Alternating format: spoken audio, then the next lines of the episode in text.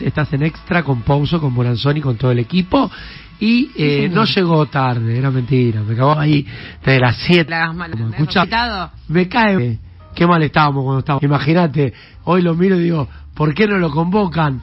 Fuerte el aplauso para recibir en este desayunando con los candidatos a un precandidato a presidente, ni más ni menos, el señor Guillermo Moreno. ¿Cómo le va, Guille? ¿Qué tal? ¿Cómo estás? Es un placer hablar contigo. Como siempre, como siempre. Eh, está fachero, ¿eh? Está fachero. No, estoy con frío. Está ¿Está con frío? No, acá no, acá no. Acá no. Acá no, no, acá está bien. Lo que pasa es que yo a Guille siempre lo veo tarde o a la noche. La mañana, viste que la gente somos distintos a la mañana. Cuando nos despertamos, estás como más tranquilo.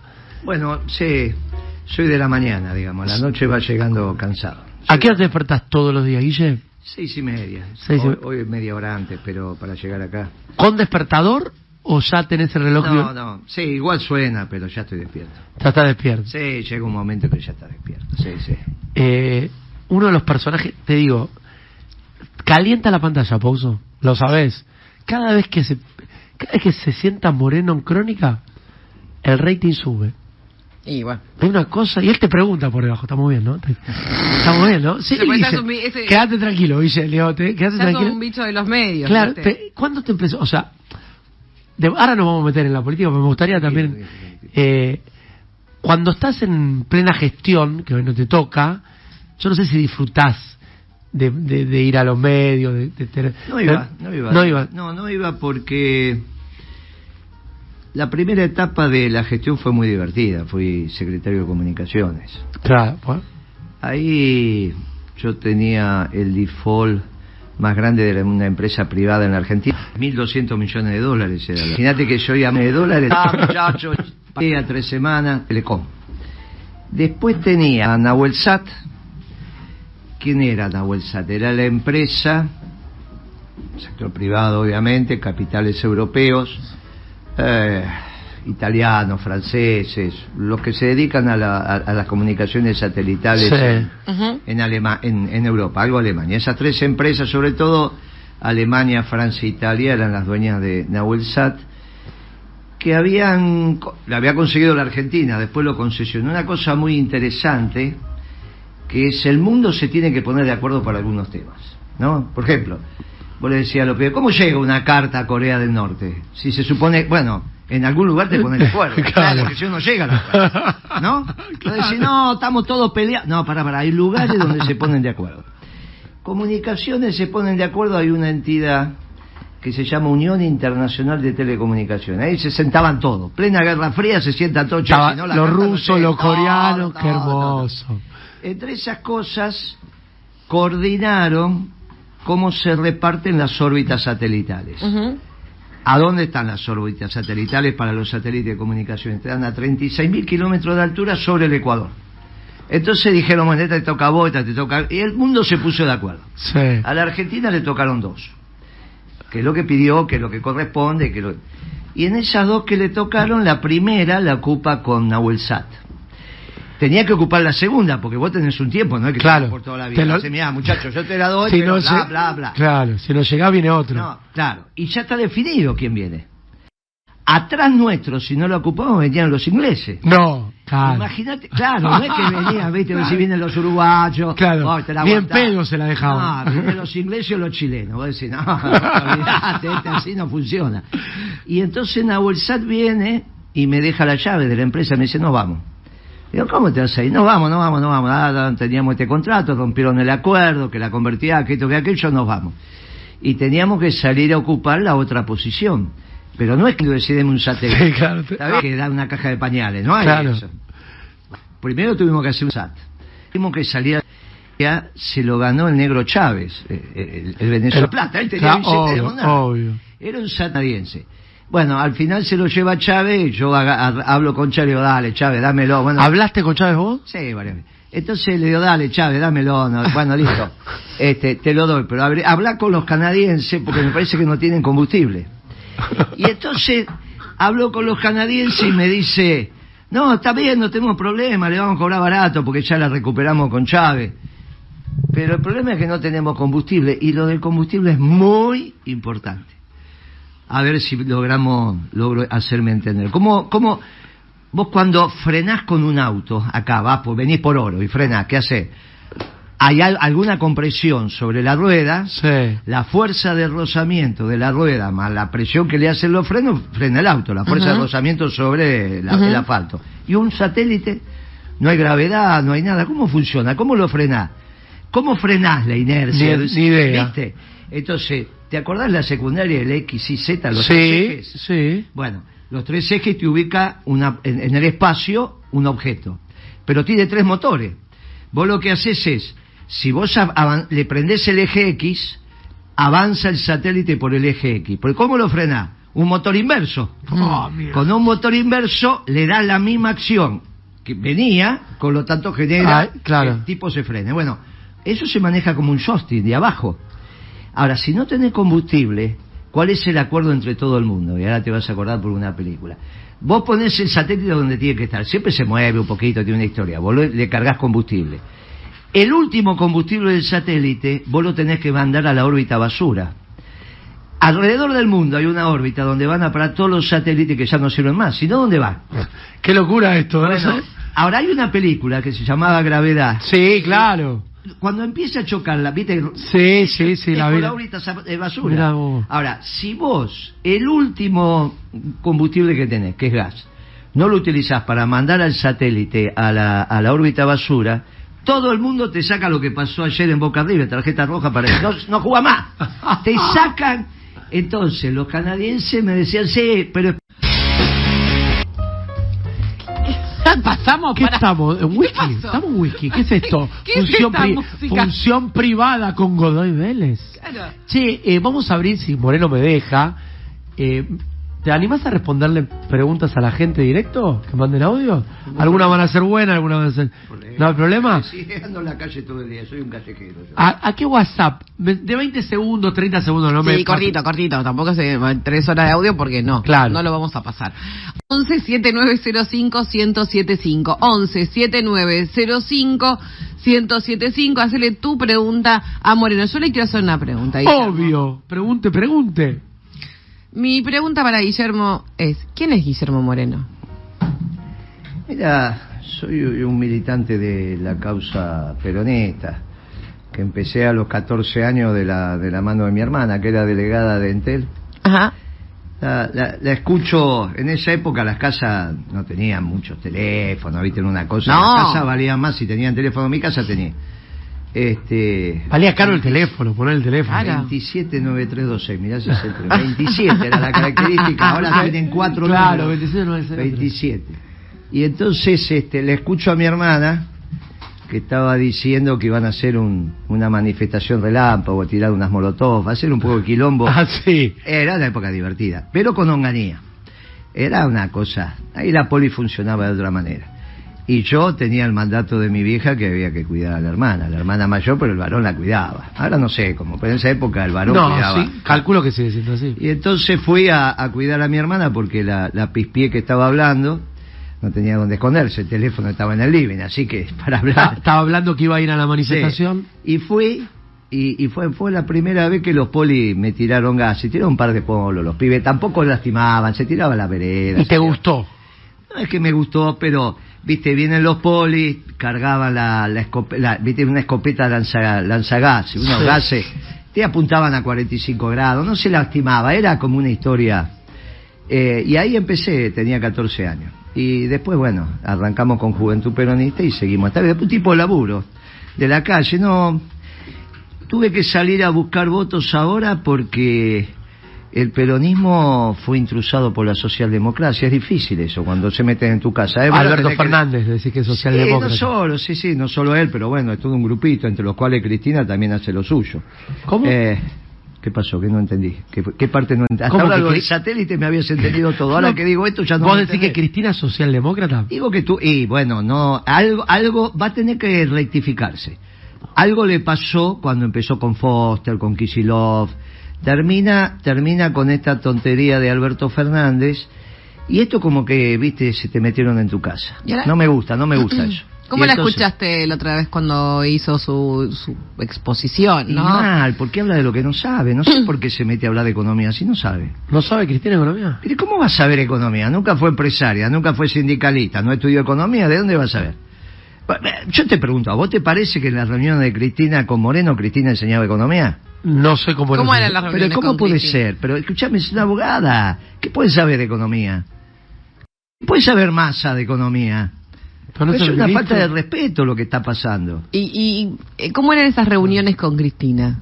Nos tratábamos de usted y eran reuniones gestionales. Cada uno hablaba de lo que sabía. Y ella Pero ella tomaba en cuenta lo que vos le planteabas Pero de si tu no lugar. te tenés que ir. Claro. Tuve siete años y medio. Pero si no te tenés que ir. Ella estuvo ocho. Y yo estuve en la Secretaría de Comercio siete años y medio. Y tres años y medio como secretario de Comunicaciones. Cuando empieza el gobierno, Cristina no participaba, ¿eh? Cristina era la primera dama, no participaba del gobierno. Y después. ¿Está claro lo que digo o lo Sí, sí, sí, repito? No, no, sí. Ah, No, bueno. no, no, no, está claro. No, No, creo que- parece que no, no entiendo. no, pero- no, te hablo de Cristina ya cuando pre- era presidente, ¿no? Muy bien, lugar de pero yo dama. estuve, pero yo estuve 10 años Claro. y dos años en Roma. Entonces cuando vos me preguntás de Cristina, Cristina presidenta escuchaba a cada uno de sus ministros y secretarios, ¿y para qué los tiene? Eh, Guille, Es entiendo- ridículo esto. Eh, te estaba pensando en Néstor, justo. Es que ahí sí tenés otra. ¿Te imaginas otro país hoy si Néstor estuviera vivo? ¿O Bueno, al principio no nos habrían intrusado los socialdemócratas. ¿Por Néstor qué? fue- y porque Néstor era el que te decía, nos dicen quinerita cuando nos quieren bajar el precio, somos peronistas.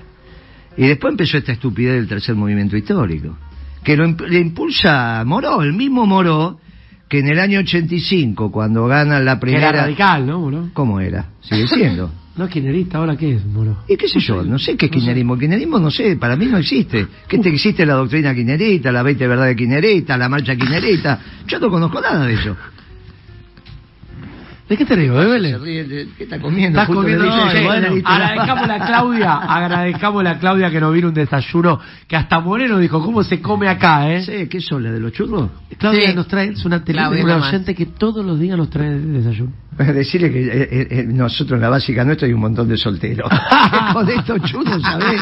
¿Sabés cómo, sabés Está cómo se- casada con un abogado. No, bueno, y bueno, bueno, bien, bueno, ya abogado, no, es gente Bueno, casada bueno, no nos metamos con la. Las mujeres casadas favor, tienen Bigote. Olvídate, usted está casado, ¿no? Sí, claro. ¿Hace cuántos años, Moreno? Eh, en segunda, ¿no? Claro, la primera fue 22 y en esta llevo la madre de mis hijos y en esta llevo, sí, ya voy por ahí, sí. Ah, Apa, larguero. ¿Dos de 22? No, soy larguero y ya no me muevo más. No, Está Ya. No, tiró, sí. tiró la toalla. ¿Cómo es? ¿Cómo es Guillermo Moreno en la casa? Uno, uno lo conoce, ¿no? La- esta no, cuestión no, no, pública. en, general, eh, en general no me creen. Tenemos un código con, con Marta que es, ella cocina muy bien, pero cocina este, los sábados y a veces los domingos. Este, porque los domingos se come lo de los Claro. sábados. Pero la comida es la de, los la de los sábados es de verdad, con mantel, con todo, una cosa así, una comida... ¿Pero solo ustedes dos Sí, o hay sí, bueno, puede venir gente, pero en general nosotros. Este, igual se cocina como si fuera... Una- una Eh, familia eh, enorme. Bien, este, y entonces el código, ella cocina y yo lavo los platos al otro día, que en general se ensucia, cuando haces comidas de verdad Claro. se ensucia mucho. Y entonces tengo dos bachas en la cocina, queda todo. Y entonces era así. Ella lee, me leía en los diarios, Clarín, Van der Koy diciendo, el hombre más importante de la Argentina, Guillermo Moreno, y yo lavaba los platos. y yo lavaba los platos, y te hace bien Claro. te hace bien. Hay, hay una anécdota de cuando venían las tropas romanas, ¿no? Viste que no podían pasar el río, no podían Totalmente. pasar. Bien, podía entrar el comandante, pero no podían pasar las tropas. A Roma no se podía entrar. Y entonces todavía está en Roma, si vos lo ves, el, el paseo triunfal, 300, 400 metros, lo subían en la carroza al que, había- que, que venía de ganar y le ponían la corona del triunfo, ¿no? Y un esclavo atrás que le iba diciendo todo el tiempo, arrancaste tus últimos dos minutos de gloria, arrancaste tu último minuto de gloria. Cuando llegaba al Senado, lo saludaban, le daban las palmas y le decían, bueno, ya está, y el esclavo le decía, se terminó tu momento de gloria, a trabajar.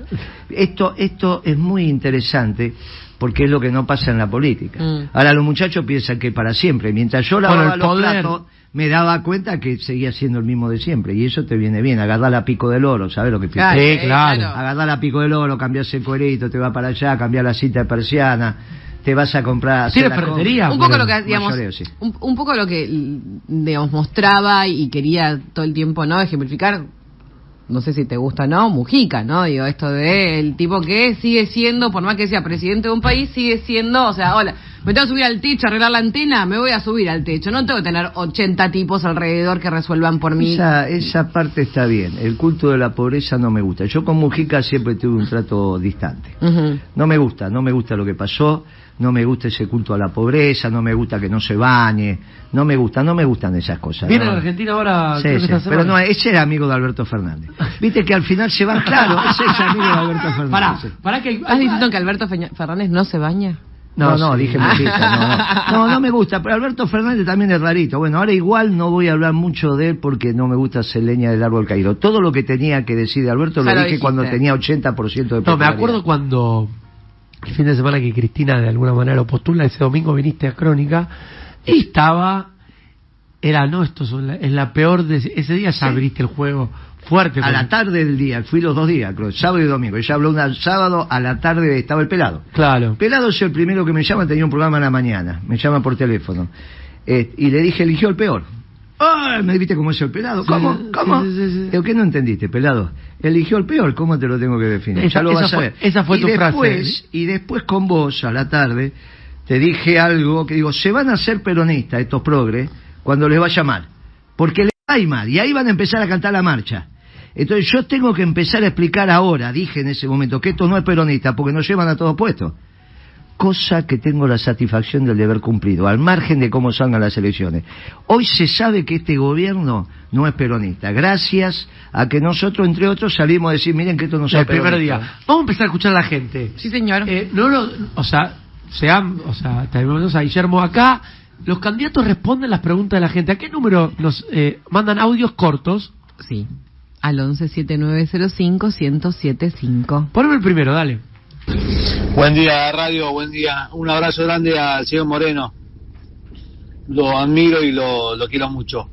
Daniel Avellaneda, eh, Moreno consulta. Usted que dice que lo, se pusieron de acuerdo los chinos, los rusos y todo por el tema de los satélites. No nos podemos poner de acuerdo nosotros, los peronistas, y hacer todo un bloque y dejarnos echar las pelotas. ¿Eh? Y porque ya lo que vino, supuestamente lo que va a venir, no creo que venga igual, pero que lo que dicen, ya estuvieron cuatro años atrás y hicieron un desastre total. O sea, por el bien de todos, no podemos poner un poquito la camiseta peronista y, y ponernos de acuerdo, ¿eh, muchachos, y, y dejarnos de hinchar. Abrazo. Ojalá que sí, ojalá que sí, abrazo. Bien. Muy buena la pregunta. A ver, ¿se pueden poner de acuerdo Bueno, los peronistas? eh, la posición nuestra es esa. Nosotros estamos trabajando por la, por la unidad de la causa y, y es el único consejo que me atrevo a darle a Cristina y que le pido que lo cumpla. Eh, tiene que salir por televisión y decir muchacho peronista, cuando es muchacho es muchacha, ¿no? Si no empezamos con esa historia. Muchachos no, ¿no? Muchachos, muchachos peronistas, pónganse de acuerdo. Yo voy a acompañar al candidato peronista. Hace 10 años que le vengo pifiando.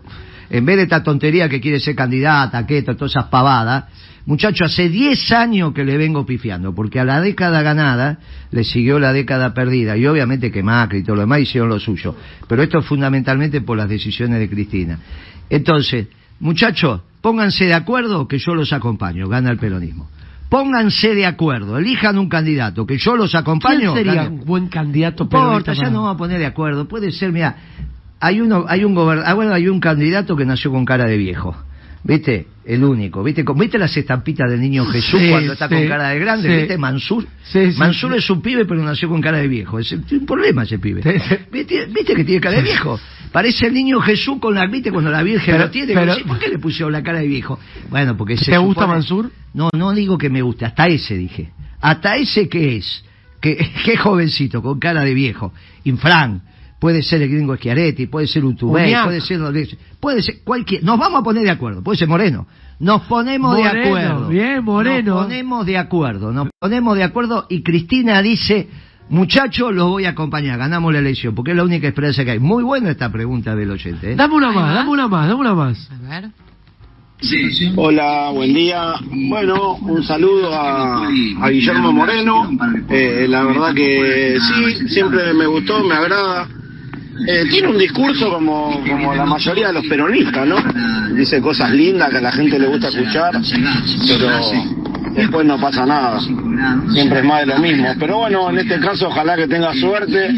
Eh, yo no voto, no voy a votar más, ya hace 10 años que no voto. No, no, no hay ningún candidato que merezca de que yo me tenga que ir un domingo, perder mi día de descanso para, para ir a votarlo a ellos, la verdad que no. Pero le deseo suerte, le deseo lo mejor, Carlos de Merlo. Carlitos. Viste que Bueno, nunca- no a mí me no pasa lo mismo. No fue una pregunta, pero no importa, es una reflexión. Bueno, la gente a- está hinchada a la pelota la Sí, política también, está bien, ¿eh? todo lo que quiera. A la larga, el no participar es participar.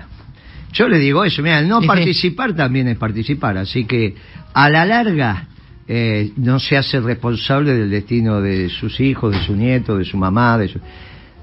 Tiene que reflexionar sobre eso, que vaya y se la banque, y sobre todo si se la banca de verdad, que empiece a hacer política y cambie esto. Claro. Si el, el peronismo es de brazos abiertos, vos te sentás y empezás a participar.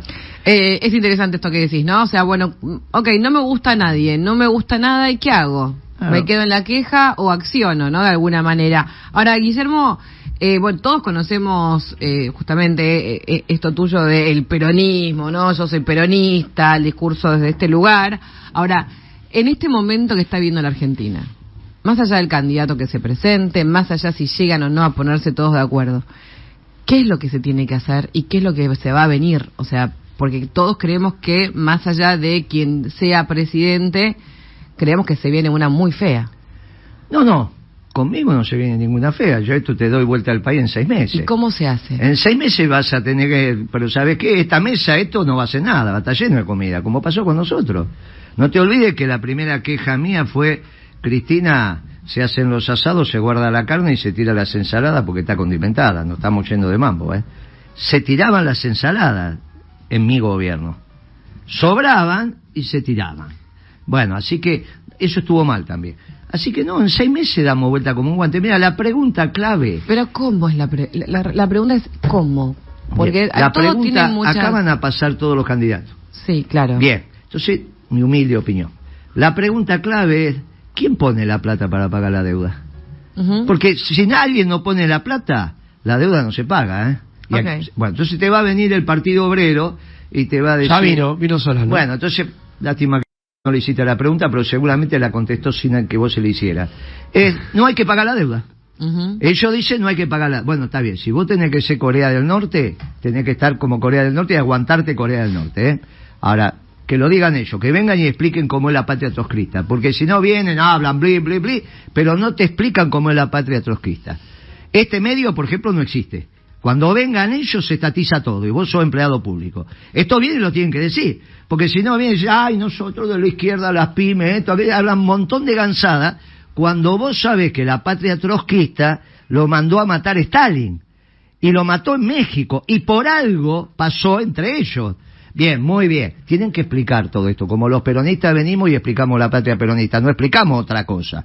Yo jodo con los radicales, pero no explico la patria radical. Yo vengo y digo, esta es la patria peronista. Ellos tienen que venir y explicar la patria trotskista. Después viene Esper y te dice, ¿cómo? Es muy fácil pagar la deuda. Vamos a echar 3 millones de empleados públicos y con lo que nos ahorramos, pagamos la deuda. Después viene Patricia Burri. Pero es muy fácil pagar la deuda. La vamos a pagar con el ahorro de los argentinos. Viene Moreno y vos le pregunté, ¿cómo pagamos la deuda? Con la plata de los terratenientes de la zona núcleo de la Pampa Húmeda. Hoy le toca a la sociedad rural poner la plata. Eh, no, pero ¿cómo el cap... Hoy le toca a la sociedad rural poner la plata. No hay posibilidad de sacarle un No dólar te van más a votar eso, los jubilados. Son mil familias. Son mil familias. Son mil familias contra 11 millones. Ahora, cuando nos ponemos de acuerdo en quién paga la deuda y cómo resarcimos, porque yo digo, ustedes ponen la plata, pero les doy un bono patriótico a 25 años, tasa de interés internacional, en moneda dura, comercializable en el mercado secundario, y se te quedan mirando. No es que todos te dicen que no, ¿eh? Yo tengo tres conversaciones distintas con la sociedad rural, todos, dos de la comisión directiva. Bueno, estamos avanzando, no nos parece mal. ¿Sabes por qué? Porque también ellos ven la opción de pasar de ser de una vieja oligarquía que se miraba el ombligo a ser la aristocracia. Hace un punto ahí, hace un punto ahí, porque tenemos que darle la bienvenida a gente, Pero Moreno. avísale, avísale que, que después volvemos a la serie. Sí, sí, a las 8 se suma gente a este programa. Muy bien. Y nosotros le damos la bienvenida. Señor Pauso, ¿sabe qué hora es? ¿Qué hora es? Las 8, puta Bueno, viste que Moreno hablaba de los satélites, Sí. viajar en la, en la órbita. ¿Estás cansado de sentir que no avanzás en los cursos de inglés? Uf, ¿Querés dar un salto en tu carrera? ¿Prepararte para un viaje? sí. ¿O nunca empezaste y querés arrancar ahora como mi mujer? ¿O simplemente querés seguir aprendiendo? Vení al colectivo de idiomas y aprendí inglés de manera fácil y divertida. A un precio accesible, baratito, tito baratito. Sin salir de tu casa. Conoce esta propuesta en arroba el colectivo de idiomas. ¿eh? Es en Instagram, arroba el colectivo de idiomas. Subiste hoy, ¿eh? Yo quiero, yo necesito mejorar mi conversación. Voy a agarrar la, la sube. ¿Cómo venís con el inglés, Guille? Venimos, leemos, eh, hablar complicado. pero Compli- de- se complica, de- se complica. de- soy, somos una generación que te- generalmente nos pasa esto. ¿eh? Los pibes nacieron con, mis hijos hablan, son bilingües sin problema. ¿Cuántos pibes- hijos tenés, Guille? Dos. ¿Una nena y un nene? Sí, sí. Bueno, nene y nene, cuando digo eso se enojan. Fíjate que la menor va a cumplir 40. Ah, ah, ah. Estaba en la panza cuando de, cuando ganó Alfonsín. Mira, ¿y tus hijos siguen tus pasos? ¿A qué se dedican? El primero es, eh, es economista, la segunda es actriz. ¿Actriz? Sí, pero la segunda es la que está más metida en el negocio ahora. Ah, está con la ferretería. Con el mayoreo. Sí, le gustó, se dedica, así que está bien. ¿Qué tenés? Un- Porque eso mu- mucha gente no sabe. Vos tenés ferretería por mayor. Yo le vendo a los Ferreteros. Sos un distribuidor Claro, de eso, mira, ferretería. Se ve que tuvo alguien en la familia que laburó de esto. Sí. Claro, fer- Bueno, o sea que vos vendés, o sea, vos no Yo tenés- le compro a la fábrica. Claro. Nada, ninguna fábrica de tornillos le puede vender a los ferreteros. Claro. Entonces, a mí me baja una camioneta de tornillo, me bajan una camioneta de mecha, una camioneta, un camión de inodoro. sí. Yo armo los pedidos para los ferreteros. Tengo gente que vende y que cobra la vieja usanza. Yo te voy a contar algo. Hay tres negocios que a mí me vuelven loca. No. La mercería, Claro, la librería claro, y la ferretería. claro, claro. claro. Son esos tres... ¿Pero por qué la ferretería? Yo amo la ferretería. Claro. Ah, no, yo no las. Común, eh, común, Amo, eh, yo sí, quiero, por, por ejemplo, yo sueño mi casa, el día, Sí. yo siempre digo, el día que yo me haga mi casa, todavía no me hice, quiero tener en el fondo mi taller. Claro. Ya Toma tengo, yo ya tengo mis toma nota, todo, toma nota. quiero- Es común, Le es estoy hablando- Vale, vale eso. quiero eh. mi. Le estoy hablando a tu novio. Toma nota. Mi padre, yo me crié con mi- un padre Claro. que, que tenía Claro. su tallercito, Claro, ¿entendés? claro. Tenía todas las herramientas que era prohibido tocar, Claro. no desordenarle un Yo nunca, tornillo. agarré, yo nunca agarré un La destornillador. las herramientas no se prestan. No, no, pero yo te digo, de- nunca cambié un cuerito, nunca agarré un destornillador. No, no, no, no sé. Pero Guille, te pregunto, ¿por qué quieres ser presidente? Es un quilombo no, presidente. Sí, sí, es un quilombo. Lo que pasa es que nos intrusaron el movimiento. La doctrina más importante que ha generado la humanidad eh, termina en manos de los socialdemócratas de la misma manera que terminaron los radicales. Es complicado esto, es complicado. Los radicales fueron intrusados por los socialdemócratas con Portantiero, compañía. ¿Qué terminaron Sí. siendo los radicales? Nada. Y, y esto y vamos camino nosotros a esto. Cuando Alberto Fernández le dice a Fontevecchia, Fontevecchia, el dueño de... Sí, claro. Le dice, De perfil. yo quiero, y si Dios, no, eh, quiero y si puedo, eh, voy a, a- a introducir al Partido Justicialista que presido en el Internacional Socialdemócrata, que es de donde salió Lenin. No tenemos nada que ver con eso, nosotros somos unos clásicos, no unos posmodernos. Somos unos clásicos. Nosotros somos la economía de gente de trabajo, ellos son el capitalismo de los banqueros. Pero donde sí hay una sola clase de hombres, los que trabajan. Y estos se la pasan hablando del riesgo país, por eso esto iba a fracasar. ¿Cómo nos dimos cuenta que Alberto Fernández fracasaba el primer día que lo eligieron? Cuando Cristina sacó el tuit. Porque piensa mal y actúa peor. ¿Por qué piensa mal? Y porque es socialdemócrata, no Pero es un tema vos, menor. antes, eh, en la época de Néstor, eh, Él le llevaba- Alberto Fernández era uno de sus más cercanos colaboradores. Sí, tan Vos cercano- también. No, pero era tan cercano que el despacho del presidente y el despacho del jefe de gabinete se interconectan por adentro. Sí. ¿Está bien? Pero es de un gobierno que nunca tuvo reuniones de gabinete. ¿Qué colaborador? Para hablar con los estudiantes, para hablar con los, con, lo- con los editoriales de los diarios, para mandar un chivo. Decime una decisión que haya tomado Alberto No, pero te Fernández. pregunto, porque vos estabas ahí. ¿Y No, cómo yo te cómo no- ¿Cómo te llevabas con Alberto? Y como dijo ella, para el orto. Ah, ¿te llevabas para el orto? Ve, la palabra que utilizó ella. Yo dije eso. Sí. Qué Bueno, raro. Pero ya desde ahí, te, desde ahí te llevabas mal. No, antes me llevaba mal. Así, yo desde el primer día que él dijo que era socialdemócrata ya está. Yo dije, yo soy peronista, pero hace 30 años dijo soy Pero lo socialdemócrata. dijo. ¿Cómo? ¿Lo dijo A- así? A, Sí, Fontevecchia sí. se lo dijo dos veces, en, no una, dos. Pero a mí me lo dijo personalmente hace más de 30 años atrás.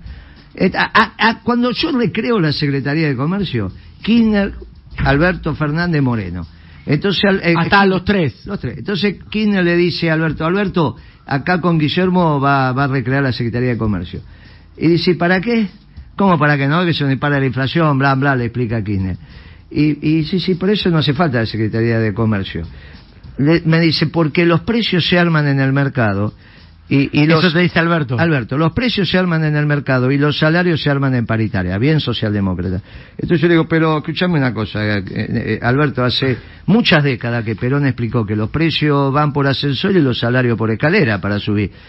Ay, me dice vos con esa boludez de Perón, eso Uh, es todo eso- viejo. eso te dijo Ya- el- el actual delante del presidente, delante del pre- Dijo, ya está, de las 20 verdades que tanto hinchabó van a quedar como máximo tres. Y yo me lo quedé mirando, lo miró a Kirchner, Kirchner dijo, bueno, Alberto, ya está, anda nomás. Y se fue, ya está, hicimos la Secretaría de Comercio. Decime vos, y si no que llamen... Esto es historia Mirá, pura, ¿eh? llaman- mira, vamos a hacer una cosa, está abierto el WhatsApp todavía, ¿no? sí, sí. Que llamen los oyentes y que digan qué decisión importante tomó Alberto Fernández, más allá de... Lo van a matar. Dame el WhatsApp, No dale el hay, WhatsApp a la gente. no hay decisiones ver, de Alberto ¿Qué Fernández... decisión tomó Alberto Fernández importante? Pregunta Moreno. No, cuando era jefe de gabinete. Cuando era jefe- no se van a acordar. 11 7905 Bueno, no se van a acordar porque no existieron. Preguntale qué decisión importante tomó Moreno, debido, y vas a ver que se van a acordar. Guillermo, eh, recién hablabas de la inflación. Sí. El tema. Es el tema de la Argentina. Hoy una vergüenza tener la inflación que estamos teniendo. ¿Cómo se resuelve esto? Mirá, eh, lo primero tenés que ordenar la economía. Para ordenar la economía tenés que volver al equilibrio fiscal. Por eso es tan importante el aporte de la sociedad rural. Porque cuando vos haces la ley de arrendamientos rurales, bajás el costo más importante que tienen los productores, que es el alquiler de la tierra. Cuando vos bajás el alquiler de la tierra, podés poner las retenciones sin ningún problema, porque ellos están igual. O le dan la plata a, a los dueños de la tierra o dan la plata en retenciones. Ellos van a estar igual. Ahora, vos con esa plata de retenciones pagás la deuda, pero a su vez desaliñás el precio de la comida interna de la internacional, con lo cual baja proporcionalmente el precio de la comida con los ingresos populares. ¿Qué son los ingresos populares? Sueldos, salarios, jubilaciones y pensiones. Volvemos a la relación que hubo en la década ganada. Por eso vos comías en la década ganada y te sobraba plata. En el momento que te empieza a sobrar plata, vos podés ir a comprar otras cosas, todo ese consumo retraído que no que hoy no lo haces porque no te alcanza la plata, de ir a la peluquería y que deje tu mujer de cortarte el pelo, ¿a vos quién te corta el pelo? No, voy a la peluquería. Ah, va a ser porque No parece, no parece, ¿viste? No, fui el sábado, fui el Bueno, sábado. por eso. Ahora la mayoría de los varones dicen, no, a mí me corta a mi mujer, mira qué bien que me corta, déjate joder. Bueno, tenés que volver a la peluquería, tenés que comprarte una camisa, tenés que volver a tomar taxi. te- Bueno, ahora, cuando vos vas a comprar los bienes al mercado tenés dos posibilidades, o son importados o son nacionales. Si son importados le da trabajo a los chinos, si son nacionales vuelve a trabajar tu gente. Ahora, para que la fábrica se abra, vos tenés que resolver el precio de la energía y tenés que volver a hacer costos de energía. ¿Viste que hay una competencia ahora entre todos los candidatos a ver quién aumenta más rápido la luz? Sí. Y yo, ¿cómo van a aumentar la luz si no hicieron costos? El último funcionario que hice costos fui yo. Mirá qué fácil que es. Vos pediste mensaje a la gente para ver que, a ver que, dame, vamos a ir escuchando a los oyentes en el 11 79 05 1075. Dale. Hola, buen día. Sí, en realidad me acuerdo de muchísimas decisiones de Moreno, pero de ninguna de Alberto. ¡Epa! Bien, ahí, mira, ninguna de Alberto. Muchas tuyas, ninguna de Alberto. Es que no hubo, porque no era, je- era, él tenía el rango de jefe de gabinete, de un gobierno que no se reunía el gabinete. El presidente hablaba hasta con los directores nacionales. No, era una, una relación distinta. Dame otro, dale. Buen día de primera, Buen día. una palabra para Guillermo. Sí. La verdad que él es la decisión política que no tuvo este gobierno para frenar a los grandes poderes. Así que eh, él lo demostró cuando fue secretario de Comercio y la verdad que tiene todo mi apoyo. Yo te, te voy a decir algo. Es el tercer candidato que viene. El tercero. El tercero. Y el primero en recibir Elogios. todo el tiempo elogios. Mirá, eh, me es pasa... un rockstar, Moreno. No, pero, eh, o sea, es interesante pero lo que ¿sabés pasa con la lo gente que está, está pasando? llamando? Que me pasa, yo te voy a decir, ¿cuál es la emoción que tengo? A veces voy por la barriada, me para gente, por ahí desdentada, que- y yo, viste que no, yo me pongo a hablar y me dice, ¿sabe qué pasa, Moreno? Con usted volví a comer asado, y se ponen a llorar. Y ahora me lo sacaron de vuelta. ¿Qué otro placer más grande puede tener una persona que, que te digan con vos volví a comer asado? Y yo le digo, mira, vas a volver a comer. si Dios quiere vas a volver a comer. Porque no es difícil que se coma en la Argentina, No, no es loco. difícil, si vos me no decís, me no tengo es. que comprar un auto de alta gama, bueno, yo te digo, bueno, pará, pará un poquito. Ahora, comer. Comer, Comer, total. viejo churro. Guillermo. Dejate de joder. Guillermo, hablando de comer, en el, en el gobierno de Néstor fue la única etapa en la que eh, se bajaron los subsidios y no porque se hiciera un recorte, sino porque se estaba generando trabajo genuino. ¿Cómo hacemos para volver a ese círculo virtuoso? Y eh, justo cuando vos ordenes el precio de la matriz energética, ¿cómo se ordena el precio de la matriz energética? Hay una unidad de medida que se llama tonelada equivalente de petróleo. Cuando vos decís, no, yo tengo gas, tengo petróleo, tengo electricidad, tengo gas, no importa. Todo eso es tonelada equivalente de petróleo. Para sacar la tonelada equivalente de petróleo tenés que hacer el costo del barril de petróleo en la Argentina con exploración y explotación. Yo hice esos datos. Los datos me los dio Bulgeroni, se murió, el único petrolero que teníamos, ¿no? Carlito Bulgeroni. El de, el de acción, el de acción, el de. Sí, sí. Se murió, lamentablemente se murió. Bueno, cuando me lo dio, yo hice tres copias. Una se la mandé al presidente, otra me la quedé yo y otra se la di a Carlito. Carlito vino, me dice, ¿cuánto, cuántos reportes hiciste de esto? Tres. ¿Lo vas a circular? No, porque vos- con vos tenemos, no, no lo voy a circular. Quiero que sepa que sé. Está bien, me dijo. Daba 35 dólares. Claro. El barril de petróleo, déjense de joder. Claro. Ahí me da un litro de gasoil a 60 centavos de dólar, de dólar de exportación. Y es mentira que la electricidad esté cara. O est- esté barata y la quieren aumentar. Cuando vos haces el costo del mega en la Argentina, ¿qué es el costo del mega? Es el costo que tiene el chocón para darte un mega de electricidad, el costo de Atucha, el costo de Yacyretá, no el costo que está en Internet, porque Claro. cuando vos ves el costo de Internet, Claro. está visto del lado de distribuidor, que significa a cuánto Edenor compra la electricidad. Yo no estoy hablando de eso, estoy hablando del costo de generación. Cuando mucho vos- menor. Pero, pero Claro, querido, el de- entonces. El de él. cuando vos es- haces el costo y aparece el canta claro arriba de la mesa, se terminan todos los debates. Cuando Caballo disuelve la Secretaría de Comercio en el año 95, el problema central que nosotros teníamos 100 argentinos expertos en hacer costos en la Secretaría de Comercio, no quedó uno hasta que volví yo. Eso es lo que perdió la Argentina, 100 tipos que te agarraban el chudo y te decían, vale, de costo, no de precio, porque el precio va y ve la vidriera. El chudo, mira, tiene esto, esto, esto, y te dice el chudo, a ver, lo agarra así, ya, tiene esto, pesa 120 gramos cada chudo, 80 gramos, tiene 20 gramos de dulce leche, dulce de leche, y, y el tipo te sacaba el costo. Entonces cuando vos, te- pero es lo que te pasa, cuando vos tenés tipos que hacen costo, se termina el debate. Que Tenemos- está... Le voy a dejar una pregunta. Sí. Si tenemos a un Guillermo Moreno presidente, ¿quién va a economía y quién va a comercio? Mirá, viene Chaliú, que fue dos veces secretario de, de Comercio, y Chaliú tiene una virtud que no tuvo ningún secretario de Comercio, que es lo, último que voy a hacer en este programa, si usted me permite, es darle una recomendación al gobierno, porque se ve venir. ¿Qué hizo Chaliú alguna vez? Tuvo que inventar los precios. No había precio, porque él agarró la hiper de Alfonsín, Claro. Ujú. el, el- el secretario de Comercio con Menem y después con Dualde. Tuvo que inventar los precios. ¿Y por qué inventaron los precios? Porque venía Techín, venían las grandes empresas. Le decía, loco, inventemos un precio, porque sin precio no se No puede hacer puede- nada. claro, puedo vender. Y entonces inventó los precios en la Argentina. Después se acomodaron. Pero saliste a la cancha. Saliste a la Ahora, cancha. a- a- ¿qué ese, es mi, ese es mi ministro de Economía, Pablito qué vaivenes que tuvimos, ¿no? Uno escuchando a Moreno. Pero para que está, hay muchos ver, mensajes de la gente. llegaron. Eh, 11 79 05 1075. Dale, a ver. Quiero agregar que es súper interesante escuchar todo lo que dice Moreno. Gracias por el programa. Ay, Bien. gracias, qué lindo, qué bueno que, que la gente esté contenta. ¿Tenemos otro mensaje Sí, más? sí, sí. Hay otro mensaje más, Dale. Guillermo, mira. Hola Diego. Buenas. Buenos días. Buenos días. Al También fin un estoy. candidato como la gente, viejo.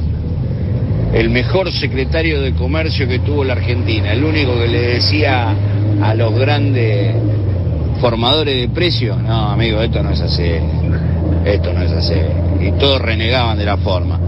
El único que tenía las pelotas de poner esto en, en funcionamiento, el país, era este hombre. Yo no sé cómo se nos escapó del frente de todo, que no tenemos candidato, serías el mejor candidato, Villa. Así que bueno, vamos desde ese espacio y fuerza. No, no, hay, no hay preguntas, es verdad hay lo que halagos, es, ¿viste? es verdad, Pauso. Yo- me sorprende porque tal vez en Crónica uno no tiene tiempo para escuchar los mensajes y, eh, o sea, la masividad hace que pase. Pero de los 10 mensajes todos lo apoyan a él. ¿Viste? Impresionante. Impresionante. Ah, no. Ahora- Yo agradezco a los compañeros y a, y a la gente en general. Pero Guillermo, recién, habla, recién hablaba, ¿no? El, el ¿Sabes lo que mensaje. me pasó en Crónica con este? A ver. Me empieza a explicar lo de... Acercate un poquito el micrófono, por Me empieza a explicar lo de los cortes de luz, ¿viste? Cuando Sí, los cortes sí. de luz. No, no me lo expliques a mí, que me quedé sin luz. Por quedarme sin luz me quedé sin agua. Claro. Y encima era el día de los piquetes, con lo Ah. cual no entró el sodero. No tenía ni luz, ni gas, ni soda. ¿Qué candidato te va a decir? Yo te vivo ahí, salta y Carlos Calvo, la gente te ve, te dice. Entonces, esta es la, esta es la diferencia. Esta es la diferencia que tenemos. Recién en, en el mensaje hablaba, ¿no? Que, digamos, lo que se decía de vos, de alguna manera, de forma negativa para bajarte el precio, era tus modos, ¿no? Y se ha, se ha hablado de una mesa de negociación, que supuestamente hubo un arma donde vos, digamos, te, te hablaban de este lado, ¿no? De el lo- como el loco de mierda que tenemos, ¿no? Ahí. Pero eso también digo, hay que negociar con esta gente, ¿no? Digo, no es no debe ser fácil. No es moco de pavo. Eh, es- no puede ser un tipo blandito que va a decir, bueno, a ver, pongámonos de acuerdo, como está diciendo vos acá. Nos tenemos que poner de acuerdo. No, ahí la cosa se pone pesada. Lo, de, lo del arma es una tontería, porque eso es un invento de Berbisky, un muchacho que cuando... Que ahora está muy está siendo muy criticado. ¿no? Cuando yo lo conocí, la mitad de las noticias que... de- hace muchos años, ¿eh? Sí. La mitad de las que, noticias que decían eh, eran mentiras, Ah, cuando bueno. yo la conocí, cuando lo conocí. Ahora fue durando, es un muchacho que va a seguir viviendo, se cuida y se perfeccionó. Ahora de cada tres noticias que da, dos son falsas. Y si dura un tiempo más, va a dar cuatro Todas. noticias y todas van a ser falsas. La, de, la del arma, eso está fuera de discusión. Yo tuve hice el cálculo alguna vez, creo que con vos también.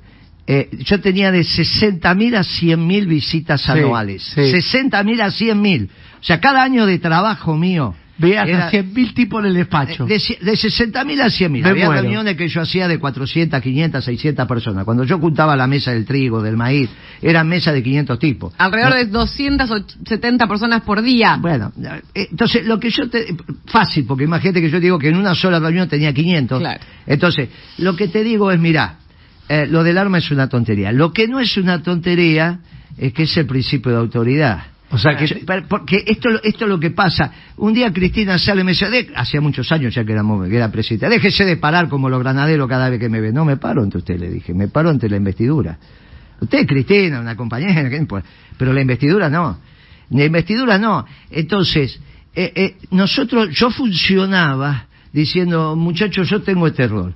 El día que no tenga este rol estoy del otro lado porque soy mayorista de ferretería. Pero de este rol me pongo... Y te estaba contando lo del viernes en La Nación. Me hicieron un reportaje, tuve que ir ahí, que soy Vicente López. Y entonces el pibe empieza a hablar de papel prensa y las asambleas. Le dije, para que yo ahí era una discusión de accionistas. Yo defendía la plata del Estado, el de Tecasol a través del Poder Ejecutivo. Y Mañeto defendía su plata. Vos tenés que estar del lado del Poder Ejecutivo o vas a defender la plata de Mañeto. Ahí no estaba en discusión la libertad de prensa, ¿eh? Ahí estaba en discusión la plata.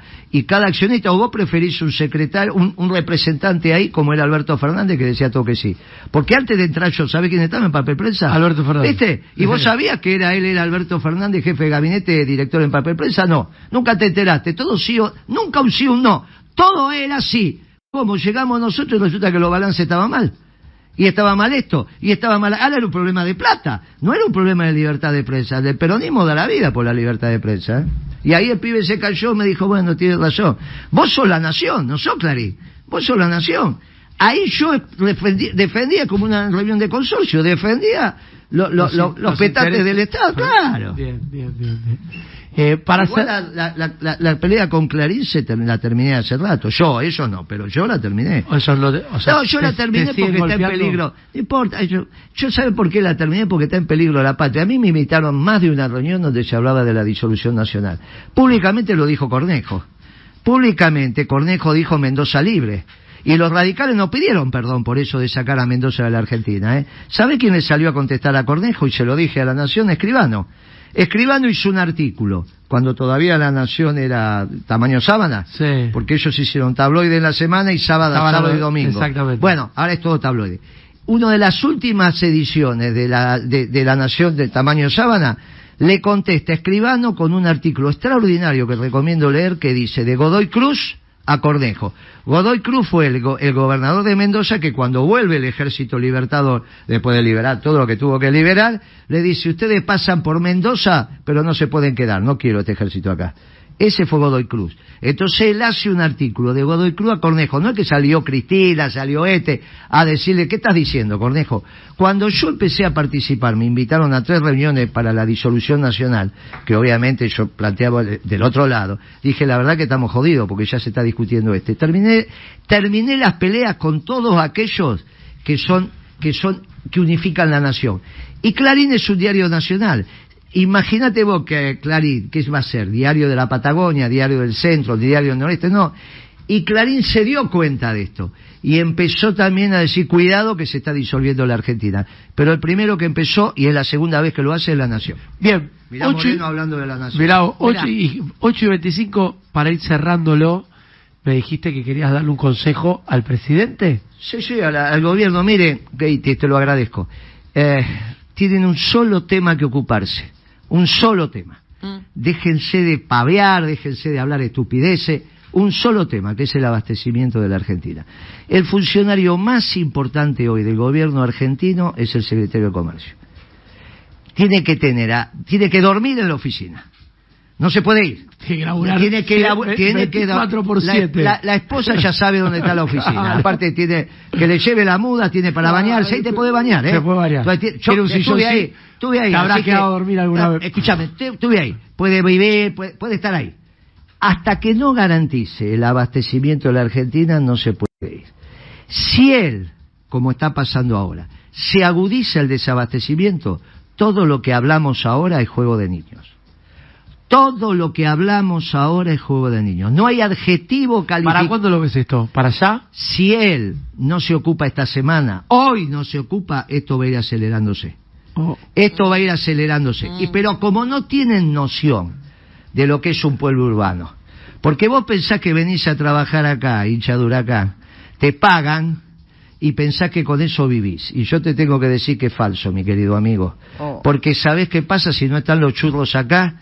Por más que tengas plata, la plata no la podés comer. Totalmente. Le pido por favor que se ocupen del abastecimiento del pueblo argentino, porque no hay adjetivo calificativo para describir lo que va a pasar en un pueblo urbano si aparece el desabastecimiento. Guille, muchas gracias por venir. Muchísimas gracias, Guillermo.